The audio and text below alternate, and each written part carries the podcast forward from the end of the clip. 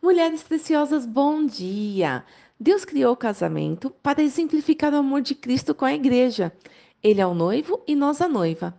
Após a nossa união com Cristo, somos aperfeiçoadas. Estamos num processo. E o que isso tem a ver com casamento? As diferenças que existem no casal são para nos aperfeiçoar em Cristo. Isso mesmo, conflitos servem para que a imagem de Cristo seja formada em nós.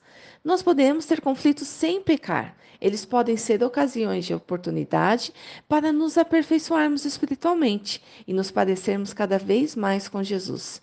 Isso quando nós negamos o nosso eu e colocamos em prática o amor que Jesus nos deu e provou por nós. Conflitos se tornam pecaminosos quando usamos de arma criativa para ferir o cônjuge, porque esses conflitos nascem dentro de nós, dos prazeres que militam com a nossa carne, e quando deixamos de obedecer a Deus e passamos a querer realizar os desejos dos nossos corações, não aceitando ser contrariadas. Será que alguma mulher aqui gosta de ter razão?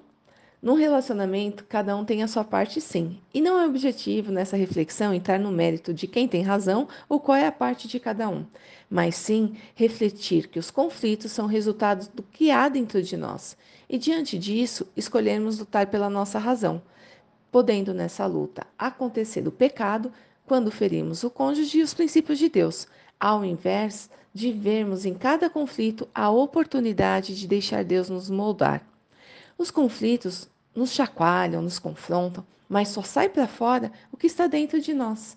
A boca fala do que está cheio o coração.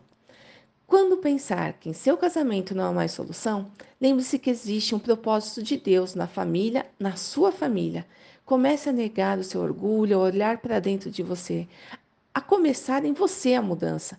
Busque ser a imagem de Cristo, deixe a ela resplandecer e elas vão refletir no seu cônjuge através das suas atitudes. Reconheça que você também precisa mudar. Sem omissão, sem desobediência, não abandone o seu casamento até chegar à bênção. O inimigo tenta de todas as formas destruir o casamento, mas não tenha dúvida, Deus restaura. Deus pode modificar, fazer muito melhor. Basta cada um perder o seu orgulho os dois se ajuntarem de acordo com a vontade de Deus, com união e amor. Que a sua família reflita a bondade de Deus. O casamento é plano e propósito de Deus.